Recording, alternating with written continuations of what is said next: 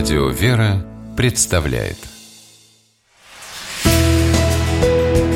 Литературный навигатор Здравствуйте! У микрофона Анна Шапилева.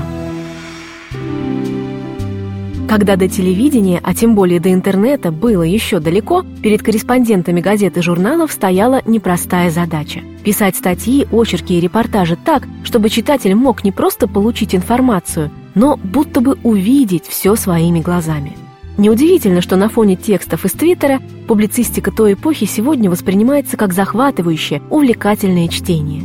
Так, например, произведение известного журналиста конца XIX – начала XX века Власа Дорошевича в земле обетованной, Палестина, впервые увидела свет в 1900 году, но пересдается и сегодня и пользуется у читателей большим успехом. Не записки паломника и не путевые заметки. Эти зарисовки с натуры, объединенные в цельное произведение, скорее многомерная картина с отчетливо выписанными деталями.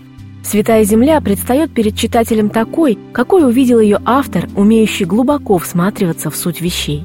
Дорошевич не просто восхищается святынями, каждая из которых посвящена отдельная глава книги. Он внимательно оглядывается вокруг, анализирует, улавливает нюансы.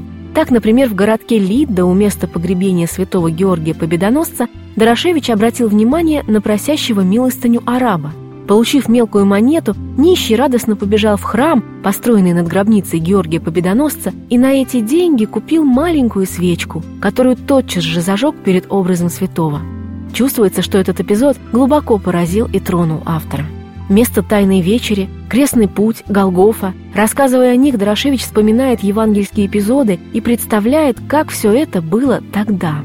И в тени древних олив Гефсиманского сада старается разглядеть молящегося Христа, не глазами, конечно, а сердцем, которое переполнено неповторимой атмосферой Святой Земли. Это очень хорошо ощущается в общем настроении повествования и, конечно, передается читателю. Любопытно и ценно, что в одной из глав книги Дорошевич оставил подробное описание чуда схождения благодатного огня в храме Воскресения Христова, которому он лично был свидетелем. И можно с уверенностью сказать, по эмоциональному накалу и обилию деталей оно не уступает современной ежегодной прямой телетрансляции. Действительно, Влас Дорошевич умел писать так, чтобы другие видели – Благодаря этому мы сегодня можем просто открыть его книгу и в любой момент оказаться в земле обетованной. С вами была программа «Литературный навигатор» и ее ведущая Анна Шапилева. Держитесь правильного литературного курса.